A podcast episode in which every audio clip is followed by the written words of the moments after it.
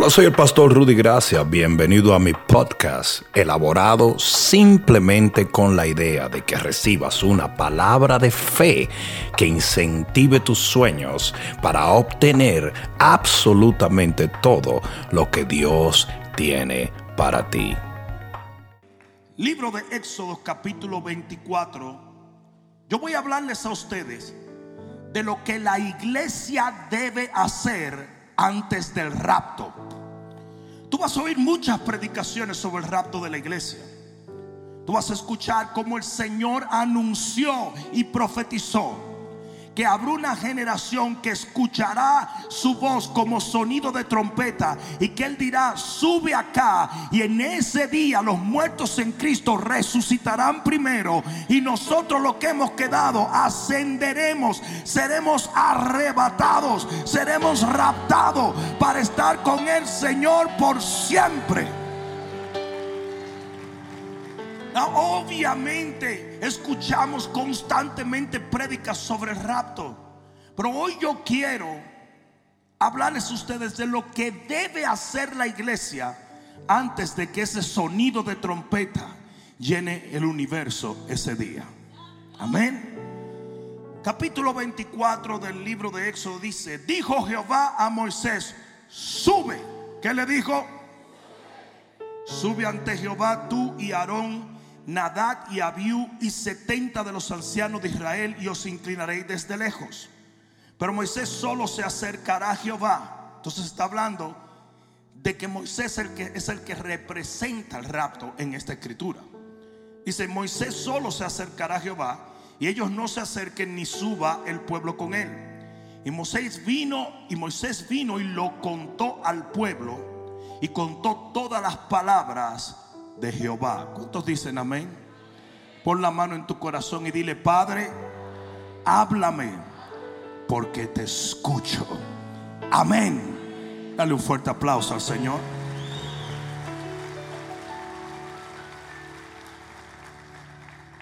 Siéntate un momento. El capítulo 19 del libro de Éxodo nos da una imagen del rapto de la iglesia también con Moisés. Y allí se ve, se oye la trompeta, los relámpagos y todo tipo de cosas que son muy similares a la descripción en el libro de Tesalonicenses. No obstante, hoy yo no quiero tocar en el rapto, yo quiero tocar en lo que va a suceder en la iglesia de Cristo antes del rapto de la iglesia. ¿Qué es lo que la iglesia debe de hacer? ¿Qué es lo que nosotros tenemos que ocupar nuestro tiempo en ello? ¿Hasta ahora me están siguiendo? yo debo decir esto y, y lo quiero quitar de en medio, porque es muy importante. No todo el mundo va a creer en el rapto, solo los que se van.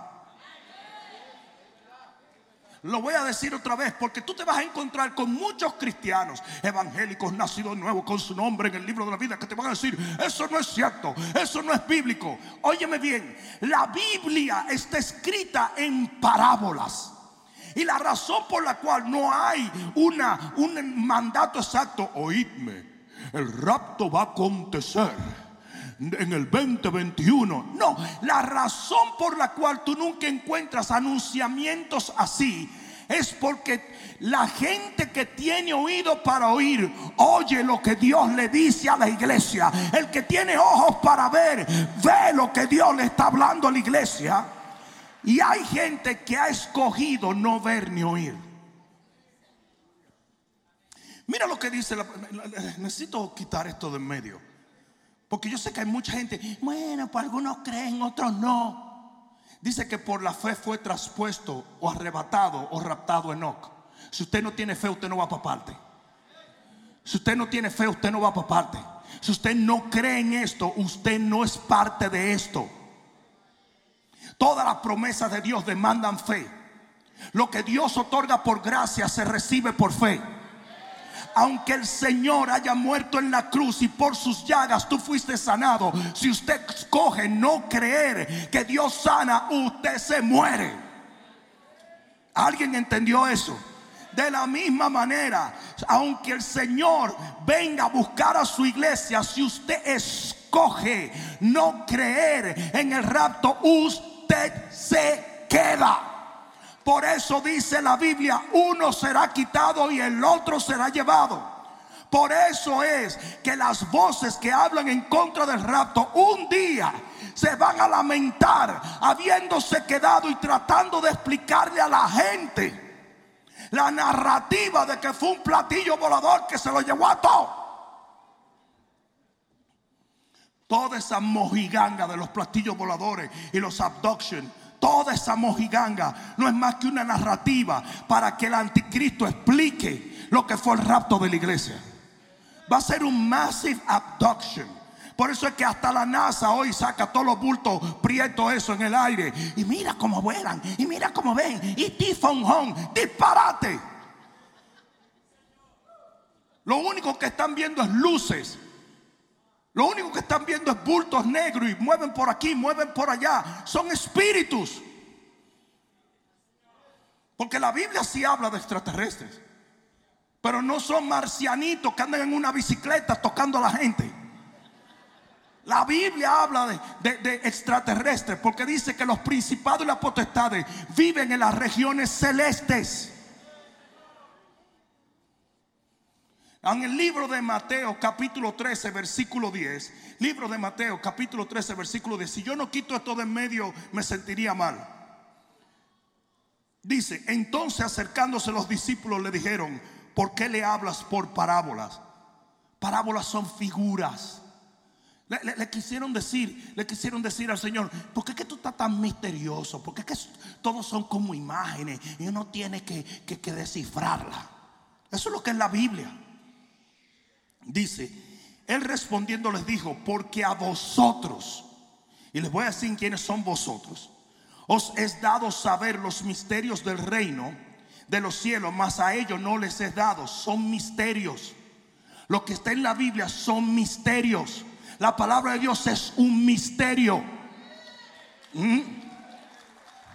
Pero no para nosotros.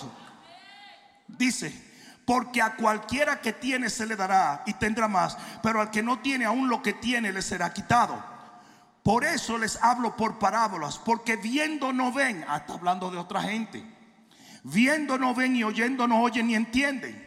De manera que se cumple en ellos la profecía de Isaías que dijo, y aquí él describe quiénes son esos que viendo no ven y oyendo no oyen. De oído oiréis y no entenderéis, y viendo veréis y no percibiréis, porque el corazón de este pueblo se ha engrosado. Hay una diferencia de corazón del que cree y del que no cree. Ustedes saben que la fe es un acto de la voluntad. No sé si me entienden. Usted cree lo que usted quiere creer. Eh, hace un momento, hay gente que vio una luz en el cielo y escoge creer que hay tres enanos verdes piloteando una nave y brincando de un monte a otro. Y que si te descuidas te lleva con inodoro y todo. Pero hay gente que vio una luz y de repente dice, ¿qué dice la Biblia? Ese puede ser un ángel atravesando el cielo. Porque usted cree lo que usted quiere creer. Porque el creer es un acto de la voluntad. Y cuando usted oye que Jesucristo viene a buscar a su iglesia, si a usted no le da la gana de creerlo, usted no lo va a creer. Porque tu corazón se engrosó, se endureció. Y hace muchos cristianos oyen la palabra del rapto y dicen, no, no. Eso lo predicaba mi abuelito. Y no ha venido. ¿Mm? Lo puede haber predicado quien tú quieras. Con que lo haya dicho Jesús, yo lo creo, yo lo espero y seré parte de ello.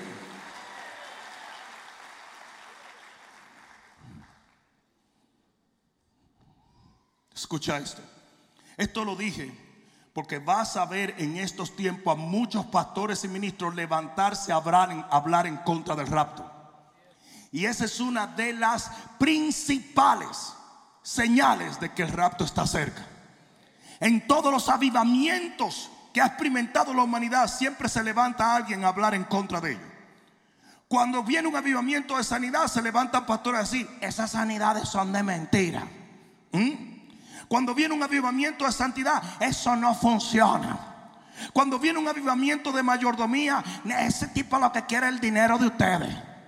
¿Por qué? Porque siempre va a haber gente que se deja usar por el mismo infierno en contra de lo que Dios está haciendo en una generación.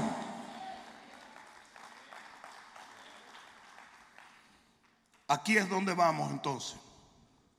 Éxodo 24 es una parábola profética del rapto de la iglesia, diferente a Éxodo 19, porque nos da una visión de las siete cosas que el pueblo debe de hacer antes de que suceda el rapto, antes de que ese Moisés sea arrebatado a la presencia del Señor. ¿Estamos claros? Número uno, la iglesia debe ser instruida. La iglesia debe ser instruida. Versículo 3 de nuestro texto en Éxodo 24. Mira lo que dice. Y Moisés vino y contó al pueblo todas las palabras de Jehová. ¿A qué se refiere? Si ves el versículo 1, dice que Jehová le dijo a Moisés, no le dijo al pueblo, porque Dios siempre le habla a un hombre de Dios. Ustedes saben la manera en que la gente divide las iglesias. A mí Dios me dijo algo diferente que el pastor. Como que Dios es bipolar, ¿verdad? Como que Él está confundido, ¿verdad? No sé si me están entendiendo. Dios siempre habla a la autoridad. Dios siempre habla a la autoridad. Dios siempre le va a hablar al papá, porque si le habla a tu hijo, ahora tu hijo tiene poder para mandarte a ti. Porque el jefe más grande es Dios. Esas mujeres que siempre están diciendo, es que Dios me dijo, mire, si no se lo dijo a su esposo, cállese la boca. Ah, no quieren aplaudir, ¿verdad? Ahorita con redoma. A la cantidad de mujeres con un espíritu de Jezabel. Manipulan a los esposos, privando en más espiritual que los esposos. Ustedes saben que cuando Eva llegó, ya Adán tenía una relación poderosísima con Dios. Porque Dios quería establecer el orden de que todo lo que Eva supiera de Dios lo aprendiera a través de Adán. El hombre es el que enseña, el hombre es el que guía, el hombre es el que instruye. Y no, no es que la mujer es peor que el hombre, ni, ni, ni mejor, no, somos distintos. No sé si alguien me está entendiendo. Yo no me puedo poner celoso porque aquí ven un ingeniero y arregla el aire acondicionado, un ingeniero mecánico, porque yo no soy ingeniero mecánico, él no es mejor que yo, él es simplemente diferente a mí. Y la mujer y el hombre no son iguales. Es más, en muchos aspectos la mujer es mejor que el hombre. Por eso yo me casé con una mujer y no como un hombre. Fuchi. El hombre es tosco, bruto, feo lleno de pelo y olores horribles.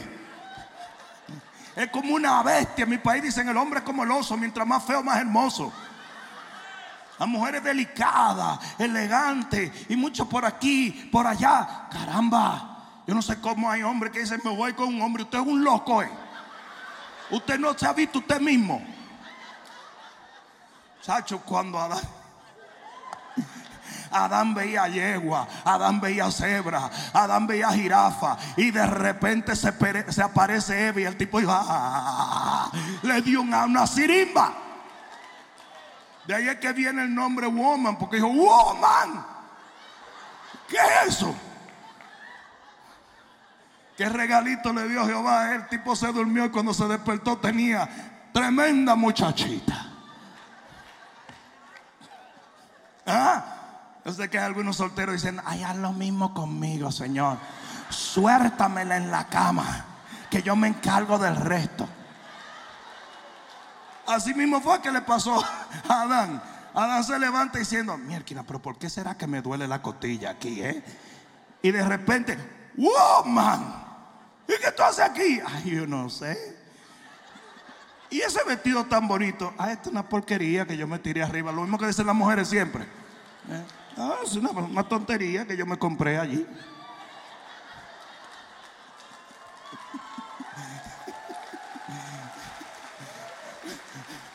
¿Cómo caímos ahí? Yo ni sé. Pero dice que Moisés recibe de Dios el hecho de que él iba a subir y él viene y se lo dice al pueblo. Y la iglesia cristiana necesita que los pastores y ministros le instruyan sobre el rapto de la iglesia. Ya Dios nos ha dicho que Él está a punto de volver iglesia. Prepárate. El Señor le dice a Moisés, vas a subir. Y Moisés viene y le dice, tengo que hablarle todas las palabras que el Señor me habló, porque voy a subir. Y la iglesia necesita la enseñanza del rapto de la iglesia. Hay demasiada gente entretenida con un montón de temas que no tienen nada que ver. Hay que predicar sobre el final de los tiempos.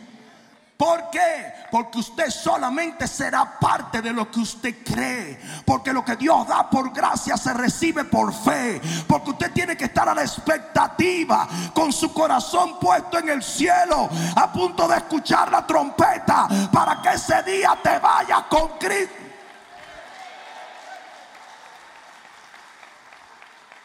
Alguien diga amén.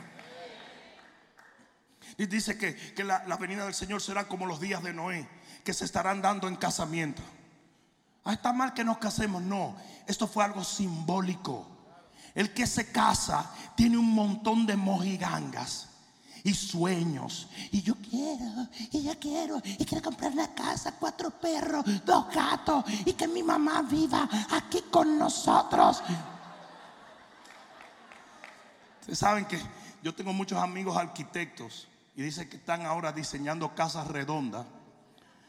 Porque tú sabes, como la suegra dice, yo me quedo, yo me quedo en cualquier esquina, ahora las casas son redondas, sin esquina, como los iglú.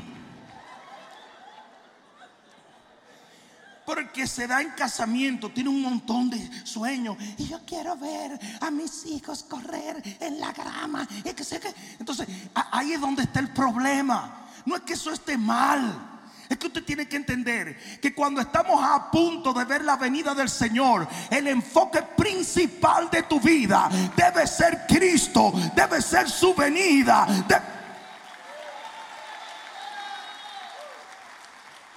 ¿Alguien entendió eso? Yo dije, ¿alguien entendió eso? Oh, no, no, no. Usted puede tener sueños de comprar esto, comprar lo otro, pero su sueño principal tiene que ser el irse en el rapto de la iglesia. Y la culpa la tienen muchos pastores de que el pueblo no está esperando esto ni está creyendo esto. Porque no se está predicando. La segunda cosa que la iglesia necesita, la iglesia debe ser, debe interceder. Dice en el versículo 4 del capítulo 24 del libro de Éxodo, dice, y edificó un altar. Y el altar es siempre un sinónimo de intercesión. Y oye bien lo que te voy a decir, iglesia. El rapto de la iglesia va a tener una característica muy importante. Y es que va a ser para cristianos que oran. ¿No me lo crees? Busca en el libro de Lucas capítulo 21 y versículo 36. Libro de Lucas capítulo 21 y versículo 36, aunque yo lo he leído otras veces, yo creo que es necesario que se sepa. Lucas 21, 36 dice, velad, y está hablando del tiempo del fin. Esta es una escritura con contexto escatológico. Dice, velad, pues en todo tiempo orando que seáis tenidos por dignos de escapar de todas estas cosas que vendrán y de estar pie, en pie delante del Hijo del Hombre. Usted quiere escapar de la gran tribulación, usted tiene que estar intercediendo y buscando al Señor. Las tinieblas que se presentarán en este tiempo el ataque del enemigo va a ser tan fuerte que a menos que usted aprenda a hacer guerra espiritual, su familia estará en peligro. Dice la Biblia, dale un codazo que está a tu lado y le dice la Biblia que si el padre de familia supiera que ahora viene el ladrón, no se dormiría. Y la iglesia tiene que despertarse a la realidad de que el enemigo está a punto de invadir esta generación y los únicos que pueden contrarrestar el poder de la tiniebla somos los hijos de la luz. Aleluya. Los días próximos estamos preparando un entrenamiento de intercesión, de cómo convertirse en un intercesor. Vamos a comenzar con las damas, mujeres que oran.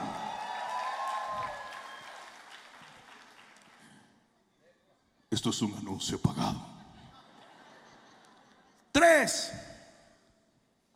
la iglesia debe sacrificar.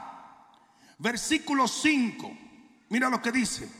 Versículo 5 y envió jóvenes de los hijos de Israel, los cuales ofrecieron holocaustos y becerros como sacrificios de paz a Jehová. El avivamiento que viene va a demandar gente que sepa poner en el altar de Dios sus sacrificios y holocaustos. Porque el Evangelio es gratuito. Pero la manera en que nosotros lo llevamos a las masas no lo es. Y ese es el principio que todo el mundo debe de aprender. Pero, pero, ¿y por qué cobran?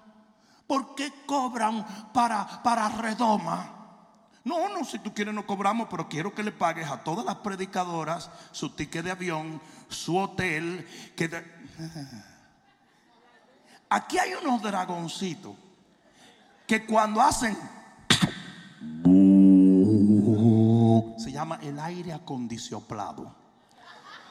Cuando esa cuestión se prende, dile Jaime, es una maquinaria que hay arriba, que si ustedes están aquí sentados, simplemente porque son muchos, porque si tú estás solo en este santuario cuando se prende, te lleva como a mi bella genio para arriba.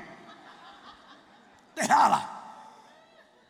Mucha gente no sabe cuánto se paga de luz aquí, más o menos como unos 50 mil.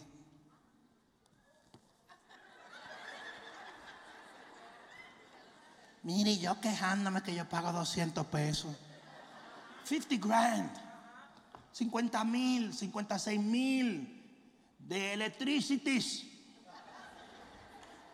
Yo te veo plogueando una plancha en una esquina y te doy con la plancha.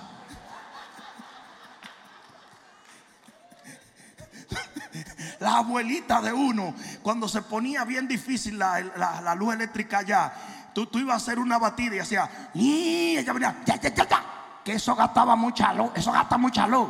Y tú tenías que beber tu jugo de lechosa a pedazos. Abuela, pero déjame disolver la lechosa. Tú abrías la nevera y te entraban a golpe. Se está escapando el aire, eso, sube la luz. Chacho, en Santo Domingo uno vivía como un murciélago. Porque los papás vivían apagando. Yo llegué a los Estados Unidos y que luces prendían el día. Yo no entendía. Yo andaba como, oh my God, ¿qué es eso? Di que luces prendían el día. eso no se usa en mi país. En mi país está todo el mundo apagando luces y tú andas así, tú sabes. Yo no vi a mi familia a veces por semana, porque como eran negros todos, yo ni sabía dónde estaban ninguno. No. A menos que se ríe. Yo hacía chiste nada más para que para verle los dientes a ellos en la oscuridad, porque uno no se perdía. Todo, todo el mundo oscuro. Hay mucha gente, ay, pero ¿por qué? ¿por qué? Usted tiene que entender que la manera en que llevamos la palabra demanda recursos. Te voy a tirar una fea, ¿ok? La Biblia dice que Jesús tenía un tesorero. Búscalo, Judas. Y era tanto lo que la gente daba que aunque Judas se robaba el dinero como quiera había. Pero oye lo que te voy a decir ahora mismo. Que de paso es un argumento muy interesante. Uno no puede dar porque uno no sabe lo que hacen con el dinero. ¿Qué te importa a ti lo que hacen con el dinero? Es a Dios que tú se lo das. Me quiera ver a mí con cuerda, que una gente venga y me regale un perfume y al otro día venga y me haga de que tú no te pusiste el perfume. Adiós, pero ¿y qué fue? Tú, tú eres dueño de mi, de mi vida ahora por un perfume traposo que me regalaste. Ahora tú me vas a decir cuándo es que yo tengo que ponerme el perfume. Te doy un perfumazo en la frente. No. Dice que si la semilla no cae en tierra y se muere, no da fruto. Cuando usted siembra en el reino, usted tiene que dejar que esa semilla se muera. Para usted está muerta. Usted deja que Dios haga lo que Él quiere. Usted cumple con honrar a Dios. La cantidad de, de ministros sin vergüenza que se la pasan hablando en contra de las ofrendas cuando las ofrendas no son de la iglesia, son de Dios. Y un día Dios lo va a, le va a demandar de sus manos ese error. Los diezmos son de Jehová, no de la iglesia. Y ellos, ellos arbitrariamente dicen, aquí no se recogen diezmos. ¿Y quién a ti te dijo que tú puedes hacer lo que a ti te da la gana? Es lo que esta constitución nos dice. Esta es la constitución del reino. Gente enajenada, gente llena de orgullo. ¿Alguien entendió eso, verdad? Entonces, dice que de repente, antes del rapto, dice que comenzaron a ofrecer holocaustos. Usted tiene que entender que en este avivamiento que viene se demanda que la gente sea fiel en sus diezmos y sus ofrendas. Lucas capítulo 5 dice que el Señor tomó prestado la barca de Pedro y de allí predicó a las multitudes. Y cuando él terminó de predicar, le dijo a Pedro, ahora tu negocio que está en quiebra, boga mar adentro, echa las redes a la derecha. Yo te doy una palabra de que las redes van a ser llenas. Y así hará Dios en este tiempo aquellos que inviertan en el reino. Alguien está supuesto a decir amén. Subieron cuatro hombres de negocio a, mi a, mi oficina en estos días y me dijeron, pastor, solamente vinimos para decirte que queremos tomar control de, de, proveer todo lo necesario para que la iglesia esté linda para Redoma. Vamos a arreglar los jardines, vamos a pintarlo todo, vamos a hacer de todo. Aquí hubo un, un, señor que no me atrevo a mencionar, amigo de ustedes, que proveyó todas las luces del parqueo Todas las luces del parqueo, no me atrevo a mencionar su nombre porque no he pedido permiso, pero todas las luces, estoy hablando de un trabajo de 150 mil dólares.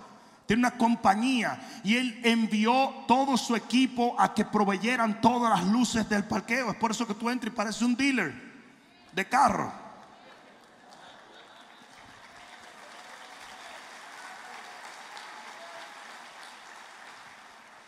Cuatro, la iglesia debe ser sometida en el versículo 7 dice, y tomó el libro del pacto y lo leyó a oídos del pueblo, el cual dijo, haremos, y el pueblo dijo, haremos todas las cosas que Jehová ha dicho y obedeceremos. Óyeme bien, la predicación tiene que cambiar. La predicación del Evangelio y de la palabra en la iglesia tiene que invitarte o retarte a cambiar ciertas cosas en tu vida. A decir, yo voy a obedecer lo que Dios está diciendo que yo haga. Y esa palabra que les predicó Moisés en ese momento no era una palabra alabín, alabán, alabín, bombal. No era una palabra solamente para motivar. Era una palabra para retar a la gente a cambiar y alinearse al pacto que Dios había hecho con el pueblo. Hay un gran peligro en esas iglesias que lo único que hacen es motivar. Usted tiene que retar al pueblo. Usted tiene que decirle a la gente, si usted está adulterando, usted tiene que parar eso. Si usted está bebiendo, pare. Si usted no está sirviendo a Dios, empiece.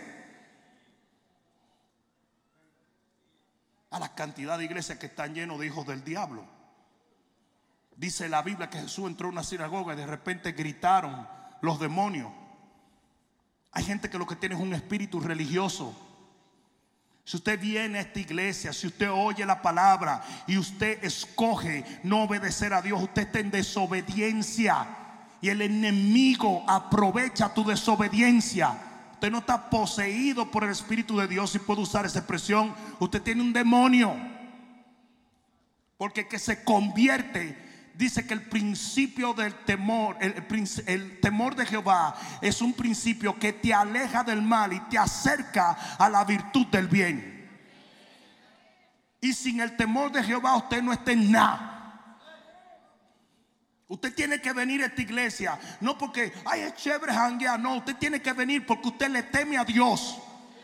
Y usted sabe que Dios ya ordenó que usted le sirviera y no servirle sería desobedecerle y desobedecerle sería recibir la...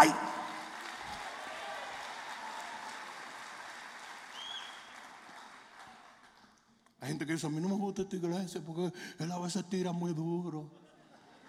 Ah, pues tú no quieres un mensaje, tú lo que quieres es un masaje. Ah, no.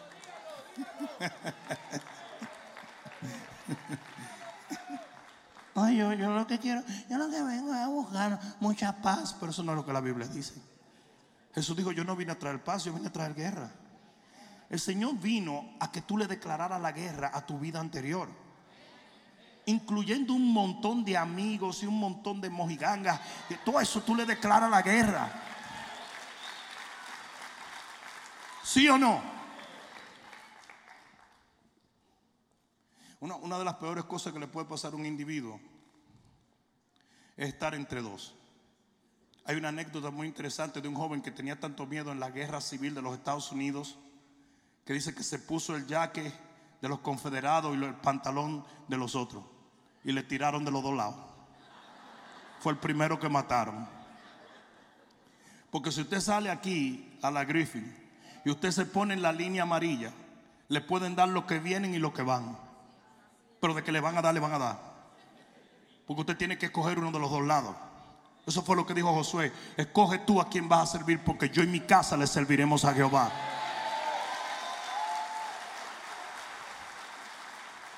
Si la predicación no hace eso, no sirve.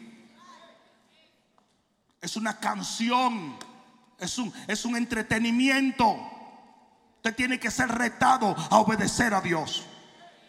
Cinco, la iglesia debe arrebatar las almas. Versículo 8. Entonces Moisés tomó la sangre y roció sobre el pueblo. Y dijo, he aquí la sangre del pacto de que Jehová ha hecho con vosotros. Esto habla de redención. Usted tiene que alcanzar al perdido. Si usted sabe que Jesús está cerca y que los que se queden pasarán por el momento más horroroso de la historia de la humanidad y eventualmente pueden irse al infierno. Entonces usted le hace el mayor desfavor a sus familiares y amigos, no predicándoles el Evangelio de Cristo. No, pero pastor, ¿Tú lo haces? I don't. Así no es. Cada uno de nosotros somos atalayas. Y cada uno de nosotros le vamos a responder a Dios por la gente que Él nos asignó a ganar.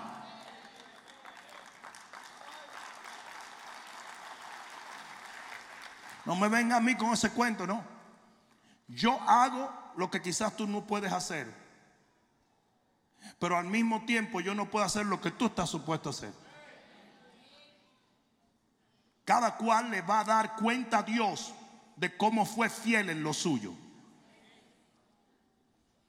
El Señor repartió talentos. A uno le dio menos, a otro le dio más de acuerdo a la capacidad. Y el que le dieron más tenía que responder con más y al que le dio menos tenía que responder con menos, pero todos tenían que responder. Y usted tiene gente en su vida que usted está supuesto a predicar el Evangelio. Y antes del rapto de la iglesia, esto es muy simbólico, porque en el libro de, de Primera de Pedro capítulo 1 versículo 2, libro de Primera de Pedro capítulo 1 y versículo 2, mira lo que dice la palabra. Primera de Pedro capítulo 1 versículo 2. ¿Alguien aprendió algo hoy? Dice, elegidos según, primera de Pedro capítulo 1, versículo así. Elegidos según la presencia de Dios el Padre en santificación del Espíritu para obedecer y para ser rociados con la sangre de Jesucristo, gracia y paz os sean multiplicadas. Cuando tú le predicas a un familiar o a un amigo, literalmente en el Espíritu es como si tú estuvieras haciendo lo que Moisés hizo, rociándole la sangre del cordero. Tú lo estás librando de la muerte venidera. Usted le está poniendo un paro al enemigo. El diablo no puede cruzar la línea de la sangre. Tú tienes un tío, un primo, un hermano que ahora mismo está bajo el poder de las tinieblas. Cuando tú vas y le predicas y ellos obedecen y aceptan, el diablo pierde su poder en la vida de sus hijos, de su matrimonio y de su negocio. Por lo tanto, deja de culpar a Dios. La culpa es suya. Ya no me gustó. Tú ves cómo él lo hace. Él me pone contentico y después me tumba. La culpa es suya. Tan mal que le ha ido a la tía mía. Ahora se casó con ese hijo del, del cigüeñal. Y mira con lo que le da golpe en la mañana, en la tarde. La culpa es suya. Porque usted puede intervenir con el evangelio. Ahora, cuando usted hace eso, el resto lo hace Dios. Seis, la iglesia debe tener comunión. Versículo 11 de nuestro texto, versículo 11 dice, mira lo que dice, mas no extendió su mano sobre los príncipes, esto está hablando de Jehová y de los hijos de Israel, y vieron a Dios, ¿qué dice? Y comieron y bebieron. Ellos subieron los príncipes y estaban comiendo y bebiendo en la presencia de Dios. Y siempre comer simboliza comunión. Por eso se habla de la Santa Cena. Por eso se habla de las bodas del Cordero. Por eso se habla de Melquisedec cuando sacó pan y vino. Y usted tiene que entender que Jesús viene a buscar una novia, no un primo de él. Él viene a buscar una novia. Él viene a buscar a un cuerpo que Él ama. Y para usted amar, eh, lo, ¿te visto los matrimonios por catálogo? Si usted llama eso amor, usted sí que está perdido. A los tipos abren un catálogo y dicen, "Ah, esta está muy gordita. Esta, esta, esta sí, esta sí. Acrina bocruima camacarrina. ¿Tú vas a decir que esa persona ama a ese? No. Ah, que de alguna de, de un millón eh, eh, se lleguen a amar, eso es otra cosa. Porque en toda regla hay una excepción. But that doesn't really work that well for many people. No funciona mucho para mucha gente. Porque en vez de usted estar buscando a Crina Bocrabrinina, usted está supuesto a invitar a alguna hermana a un café. Y las hermanas dicen, pero después no se me echen para atrás.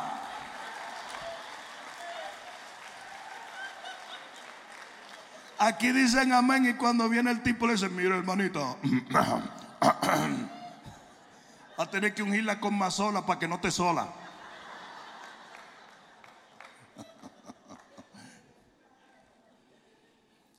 Jesús viene a buscar una novia.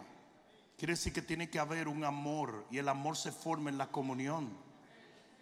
No sé si me están entendiendo. Y finalmente, la séptima cosa que la iglesia debe hacer antes del rapto. La iglesia debe apartarse. Esto habla de consagración. Y mira lo que dice en el versículo 12. Si alguien me ayuda, le agradezco. Dice, entonces Jehová dijo a Moisés, sube a mí. Y eso incluía que Moisés tenía que separarse de todo el mundo y, y irse a la presencia del Señor. Oye bien lo que te voy a decir. La Biblia dice que no caminó con Dios y Dios se lo llevó. O sea, usted tiene que aprender a caminar con Dios, a establecer un vínculo con el Señor.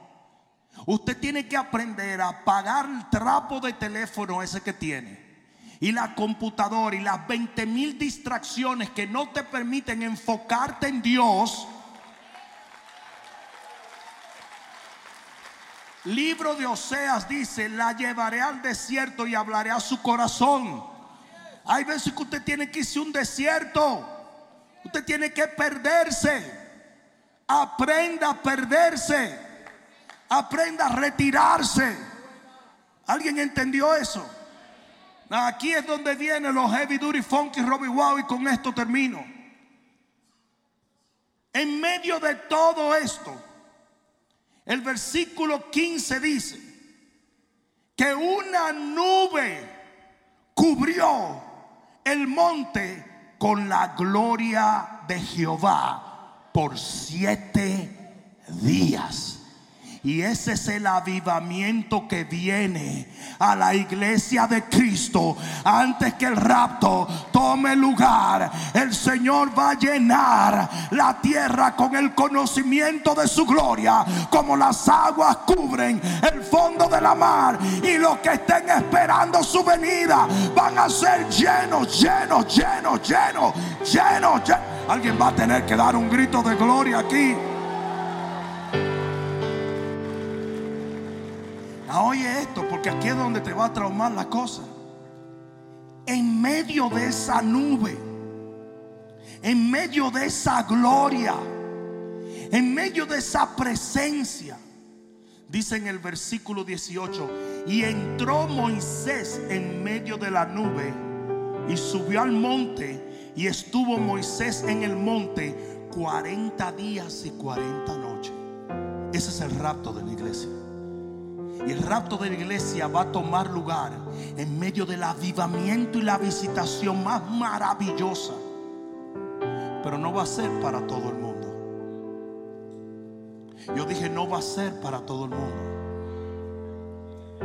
Va a ser para los instruidos, para los intercesores, para los que sacrifican, para los que se someten, para los que evangelizan, para los que tienen comunión y para los que viven una vida apartada para Dios.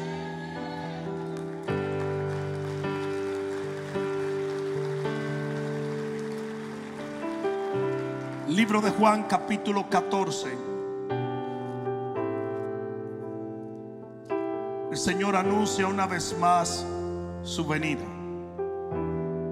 Y es interesante la expresión que él usa, que solo y únicamente usó en este pasaje. Dice, no se turbe vuestro corazón. Creéis en Dios, creed también en mí. En la casa de mi Padre, donde vive Dios? En el cielo. Muchas moradas hay. Si así no fuera, yo os lo hubiera dicho. Voy pues a preparar lugar para vosotros. Mucha gente espiritualiza eso. Es una bobada espiritualizarlo. No, que la morada somos nosotros. Allí no, compa. ¿Qué iba a hacer él? A engordarnos para que cupiéramos. ¿Qué es eso? Él está hablando de las moradas eternas. Allí vive el Padre. Dice, y si me fuere y os preparare el lugar, vendré otra vez. ¿Qué dijo Jesús? ¿Qué dijo Jesús? Ah, pero achécate esto. Porque hay muchos que dicen, Él vuelve, pero no a llevarnos. ¿De dónde sacan tanto disparate? Para monetizar en YouTube. Babosos. Si yo me fuera y preparar el lugar, vendré otra vez y os tomaré a mí mismo. Ah, entonces Él nos va a llevar para algún sitio os tomaré, os tomaré. Eso es lo que se llama rapto, que viene del griego rapere, que quiere decir arrebatar, porque va a ser violento.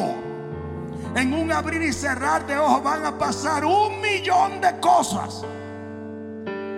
Dice, os tomaré a mí mismo para que donde yo estoy, donde está Jesús? No dice que está sentado a la diestra del Padre. No, porque Él viene, pero no nos va a llevar. ¿Para dónde nos va a llevar? Para Starbucks. Y que a mí me da cuerda. Y me da cuenta que el pueblo de Dios se deje embobaquear de un montón de babosos que no saben nada. La Biblia dice que en los postreros días se van a amontonar maestros de acuerdo a su propia concupiscencia. Usted no puede oír maestro, usted tiene que oír a su pastor.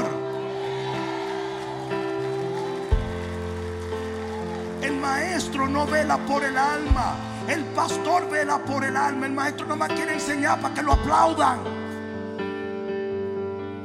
Dice, yo me voy a tomar a mí mismo en ustedes. Dice, para que donde yo estoy, vosotros también estéis. Ese es el rapto de la iglesia. Pero aquí es donde viene con esto cierro. Él dijo, me tomaré a mí mismo. What? It doesn't make any sense. Yes, it does. Me tomaré a mí mismo significa que Él viene a buscar un reflejo de Él en nosotros.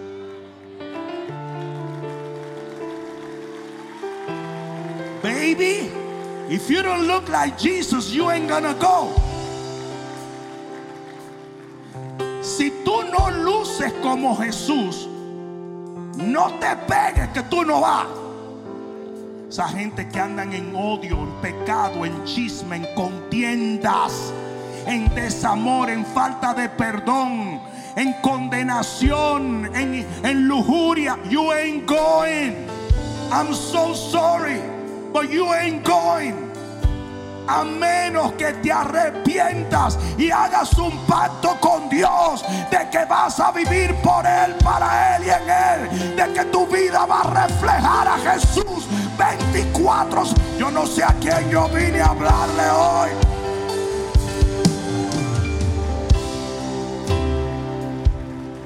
Fuimos creados a la imagen y semejanza. Imagen es lo que tú ves en un espejo. ¿Ok? Y nosotros fuimos creados a la imagen de Dios porque Dios tiene manos. Mucha gente que dice, Dios es una fuerza neblinosa.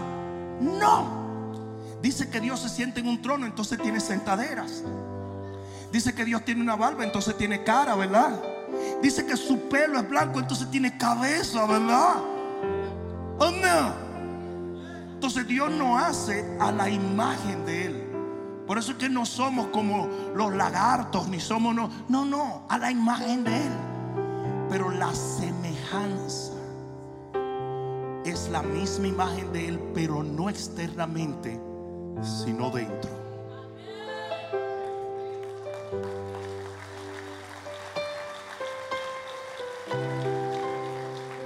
Entonces, que se sepa que hoy como hombre de Dios yo tengo el cargo de decirte a ti que tú tienes que ser como Jesús y vivir como Jesús y hacer tu vida como la hizo Jesús. Para que cuando Él venga, Él te tome a ti como se tomase a sí mismo y tú puedas morar eternamente con Él y para siempre. Alguien debió decir amén.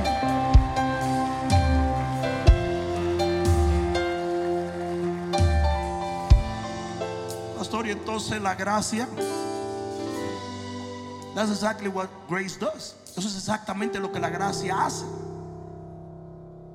Lo que la gracia hace es que te permite a ti transformarte o ser transformado más bien en la imagen de ese Dios maravilloso.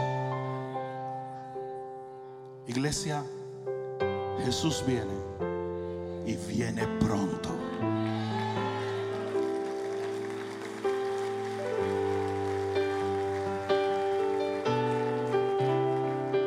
Palabra era para ti. Come down quickly, I'm gonna bless you. Yo voy a orar un, po- un poquito por ustedes. Venga, venga, venga, voy a orar por ustedes. Ven, ven, ven, ven, ven, ven. Cierra tus ojos y levanta tus manos. Yo solamente quiero poner una bendición sobre tu vida. Vamos. Pa- Si esta palabra fue para ti, ven aquí. Aleluya, aleluya, aleluya. Tus manos, levanta tus manos, levanta tus manos.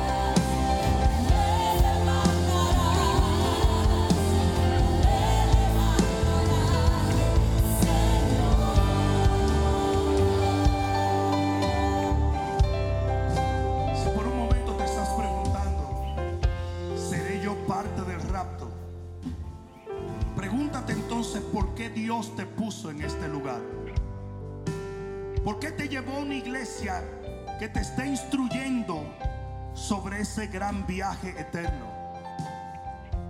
Sería ilógico que Dios te trajera a este lugar para darte luz en algo que Él no pretende otorgarte. Si tú estás aquí o si tú estás escuchando esta palabra a través de las diferentes plataformas, es porque el Señor te dice, tú eres parte de mi iglesia y yo te voy a llevar. Yo creo que tú vas a llegar a mi presencia en ese día. Por lo tanto, levanta tus manos al cielo y dile, Padre, perdóname si en momentos no he sido el cristiano que tú me has llamado a ser. Transfórmame para que en ese día, al sonar la trompeta, yo sea levantado en las nubes para estar contigo para siempre. Yo hago un pacto de servirte, seguirte, amarte por el resto de mis días sobre esta tierra para morar eternamente en los cielos de tu Padre cuando tú vuelvas a buscarme en el nombre de Jesús. El que lo crea diga amén. Oh, dale el mejor gloria a Dios que le hayas dado. Vamos iglesia, toma 60 segundos y dale gloria, dale gloria. Somos la iglesia del rato. Aleluya.